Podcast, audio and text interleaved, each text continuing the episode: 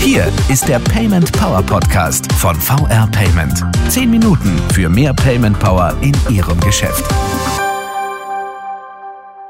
Hallo und willkommen zum Payment Power Podcast. Mein Name ist Willi Cornell und heute gleich mit zwei Gästen. Seat Berisha, dem CEO und Gründer der Berliner Startups Smoother und Walkout Technologies und Hartmut Eisele, Experte für ja, In-App-Payments und Mobile Ordering bei VR Payments. Schön, dass Sie zwei Zeit haben.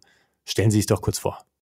Ja, vielen Dank für die Einleitung. Mein Name ist Serd Berisha, Gründer und Startup-Mitglied von Smoother und Walker Technologies. Wir sind im Bereich ähm, Digitalisierung für Gastronomie und Payment unterwegs. Dort ist das Thema Payment für uns, Mobile Ordering, Mobile Payment natürlich ein ganz großes. Von daher darf ich auch heute hier sein, um einfach von meinen bisherigen Erfahrungen, die ich im Payment-Bereich gemacht habe, zu erzählen genau, ich freue mich, heute hier sein zu dürfen. Vielen Dank für die Einladung.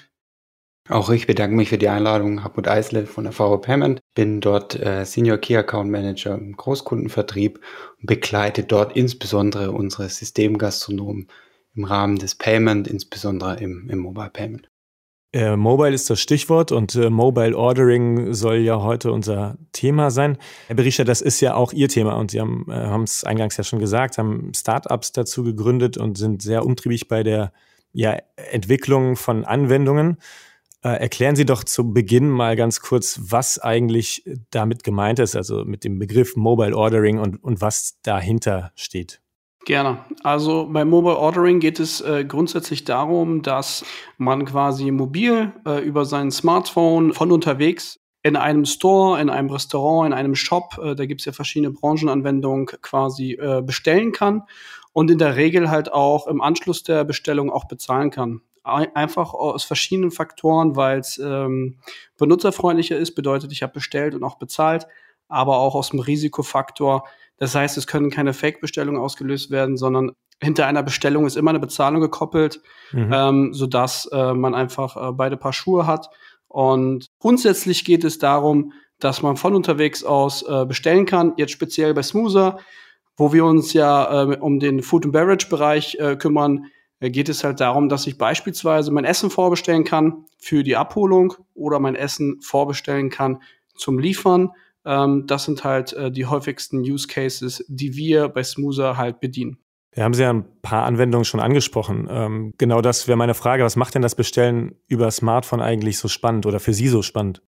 Das Spannende halt auf, aus Händlersicht ist, dass der Händler den, den Gast die Möglichkeit geben kann, das Restaurant quasi immer dabei zu haben, also wirklich äh, im Büro oder äh, in der Straßenbahn auf dem Weg zur Arbeit. Das heißt, ähm, der Händler gibt dem Kunden ähm, einen Kanal, um äh, darüber jederzeit bestellen zu können. Und ja, für den Gast ist es natürlich auch eine Convenience-Sache, weil äh, wenn man jetzt an die Mittagspause denkt, 45 Minuten Zeit, äh, habe ich die Möglichkeit, äh, mein Essen, was, wo ich ganz genau weiß, ich esse das ganz gerne und ähm, brauche da jetzt nicht die große Wahl, äh, kann das Ganze vorbestellen äh, und ähm, vor Ort einfach Zeit ersparen. Also im Endeffekt mhm. geht es bei der ganzen, bei dem ganzen Konstrukt äh, um äh, den Kunden einfach ein äh, Ersparnis äh, von Zeit zu liefern.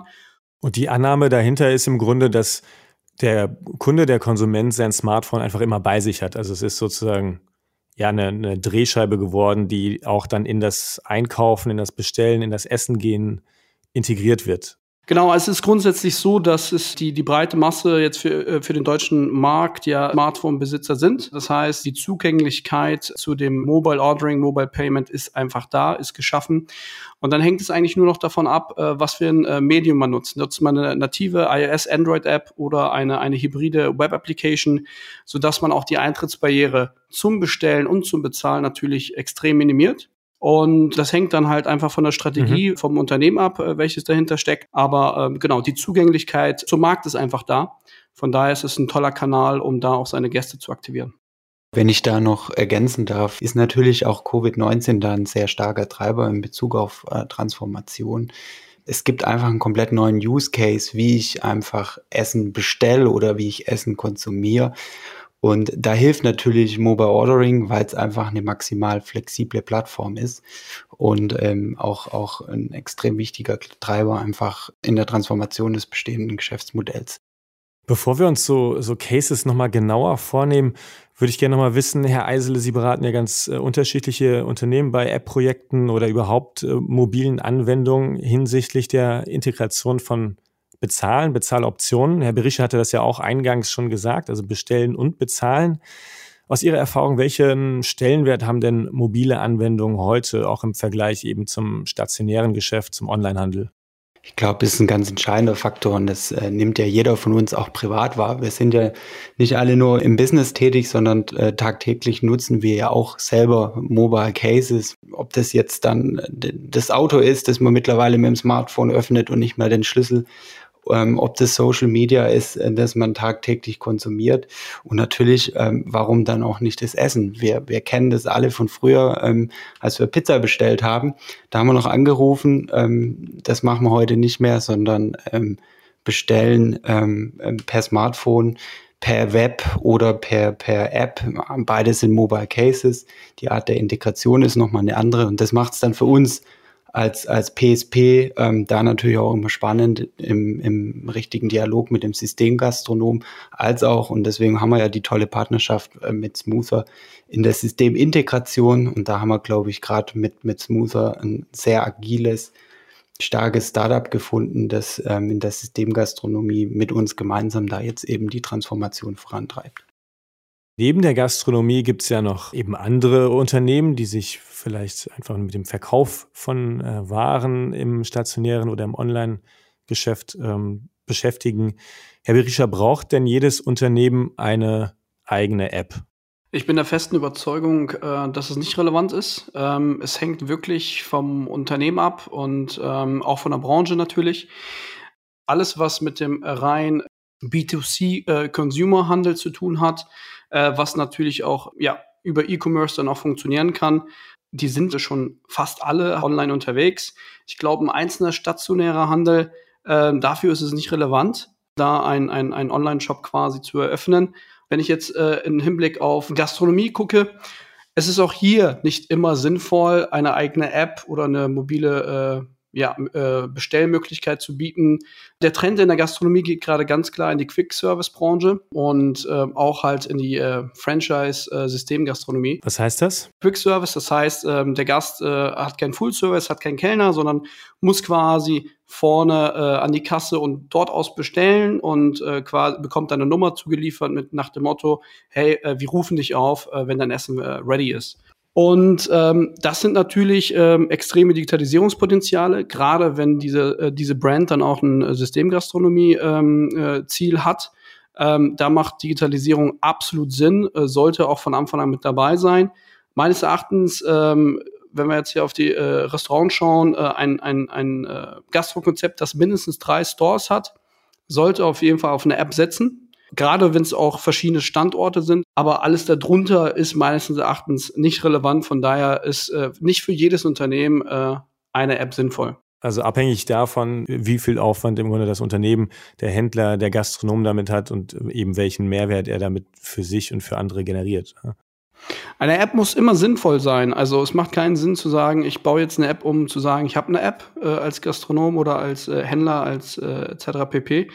Vor dem Hintergrund äh, muss der Use Case klar definiert sein. Ich denke da auch nochmal zur Ergänzung. Ähm, es ist, glaube ich, ganz arg wichtig. Ähm, wir haben das Thema Mehrwert jetzt schon so ein bisschen angerissen. Wenn man jetzt dann mal in Richtung China schaut, ähm, was äh, Alibaba und Tencent mit ihren äh, Apps Alipay und, und WeChat machen, dann ist es eine komplette Plattform, die mir eben entsprechend einen Use Case bietet, einen Mehrwert bietet.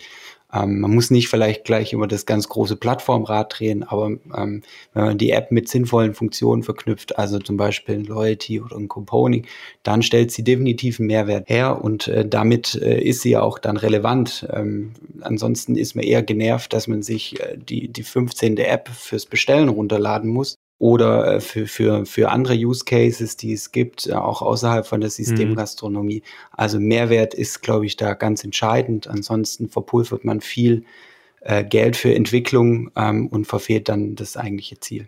Abschließend dazu vielleicht noch, Herr, Herr Eisel, was zeichnet denn eine gute mobile Anwendung aus, aus Sicht eben der Bestell- und Bezahlfunktion, also aus der Payment-Sicht?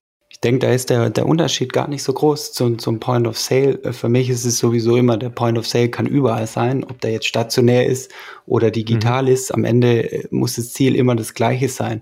Das Bezahlerlebnis muss best, bestmöglich funktionieren. Ähm, das heißt, ich sollte mich darauf konzentrieren, alle Bezahlverfahren anzubieten, die es eben am Point of Sale gibt. Und das, da gilt das Gleiche wie, wie offline, wie online ähm, alle relevanten Bezahlverfahren freizuschalten und die in, insbesondere im, im, Umfeld Mobile Ordering, ähm, die natürlich so aufzusetzen, dass das Ganze mobile responsive ist. Das heißt, keiner mag Kreditkartendaten irgendwo eingeben. Ähm, da sollte man mit Tokenization arbeiten. Wenn es eine App ist, sollte man auf, auf ein Mobile SDK zurückgreifen in der Systemintegration, so wie wir es ähm, in der VR Payment auch anbieten, damit eben das Bezahlerlebnis bestmöglich ist und dass es auch nicht zu Kaufabbrüchen äh, kommt. Das erleben wir immer wieder, auch gerade im E-Commerce-Umfeld. Und da gilt es, ähm, eine gute Integration zu schaffen. Das ist ganz arg entscheidend, damit das Bezahlerlebnis bestmöglich ist. Dann danke ich Ihnen, Herr Eisele und Herr Berischer, bis hierher für die ersten Einblicke in das äh, spannende Thema, die Einordnung, was äh, Mobile Ordering eigentlich heißt und wann Händler über App-Lösungen nachdenken sollten und wann vielleicht nicht und welche Möglichkeiten es sonst gibt. Wir wollen gern beim nächsten Mal in konkrete Anwendungsfälle und äh, Kundenbeispiele schauen. Danke erstmal bis hierher und äh, danke auch an alle, die uns zugehört haben. Und wenn Sie, liebe Zuhörer, noch Payment-Fragen oder Themen haben, mit denen wir uns hier im Podcast beschäftigen sollten, dann schreiben Sie uns die jederzeit gerne, gerne auf Twitter unter dem Hashtag PaymentPower oder direkt per Mail an podcast@paymentpower.de. Bis zum nächsten Mal, machen Sie es gut. Das war der Payment Power Podcast von VR Payment. Wenn Ihnen der Podcast gefallen hat, bewerten Sie diesen Podcast bei iTunes und teilen Sie ihn mit Ihren Freunden und Kollegen. Der VR Payment Power Podcast. Zehn Minuten für mehr Payment Power in Ihrem Geschäft.